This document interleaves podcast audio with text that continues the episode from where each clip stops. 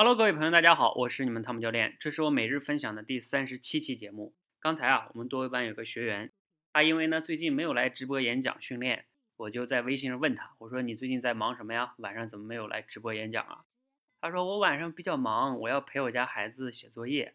我说哇塞，你家孩子写作业都要你来看着吗？每个题都要你教吗？这样的话你也值得反思啊。他说那倒不是，但是我要陪着呀。我说那你要就要反思了，这是不是你不来演讲的借口呢？因为我们这个多维班里有好多宝妈哈，甚至都会抱着孩子在那儿演讲，那种精神是你可以去学习的。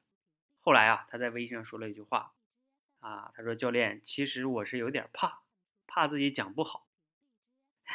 然后我就问他，我说那你讲不好，你觉得会怎么样呢？我说那些人哈，比如说像我直直播班这些同学又不认识你，就算他们真的笑话你，你觉得你会失去什么呢？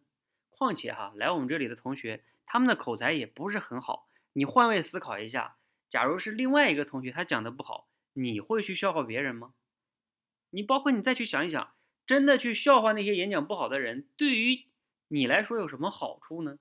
又没有什么好处。后来他被我逼得没有办法了，他说：“教练，我心里边有障碍。”然后我又问他：“我说那你有什么障碍呢？你可以讲出来，或许当你讲出来之后，你就会发现它并没有那么可怕。”然后他说他的障碍就是不敢说话，让我无语了。我说你看你又绕回去了吧？那你不敢，那你怕什么呢？因为他前面不就是问他怕什么吗？他又绕回去了，他自己也笑了哈。然后我就跟他 讲，我说你看你又不是来这里比赛的，你正因为不好你才来这里讲嘛。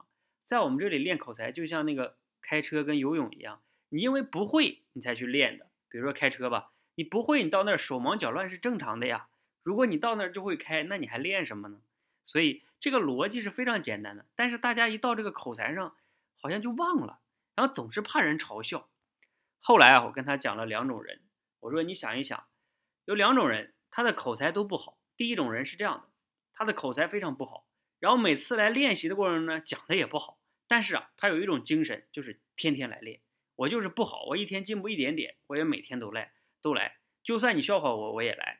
第二种人是什么呢？口才不好，所有能讲的场合呢和机会呢，他都不去，一直逃避，不去改变。你觉得，如果这两种人哈，非让你去笑话一种人的话，你会笑话哪一种人呢？其实答案是比较容易去猜到的，对不对？我们一定会去笑话那些，对吧？有问题又不去改变的人，而那些真正的有问题，并不怕暴露自己，而且持续去行动去改变自己的，哪怕他进步挺慢的。我们也会为这种人竖起大拇指。我经常会愿意讲一句话，叫“没有人有资格嘲笑一个一直在持续行动的人”。再说一遍这句话：没有人有资格嘲笑一个一直在持续行动、改变自己的人。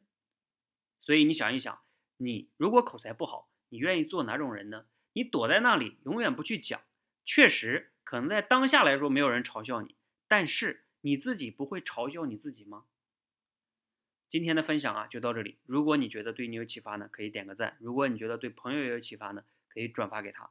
那我们第五期的多维班呢，已经开始招募了，十六号正式开始，还有几天的报名时间，名额非常有限哈。大家如果感兴趣呢，可以在微信公众号“说话改变世界”里边回复“直播”两个字，可以了解我们那个报名的详情哈。今天的分享呢，就到这里，谢谢大家，谢谢。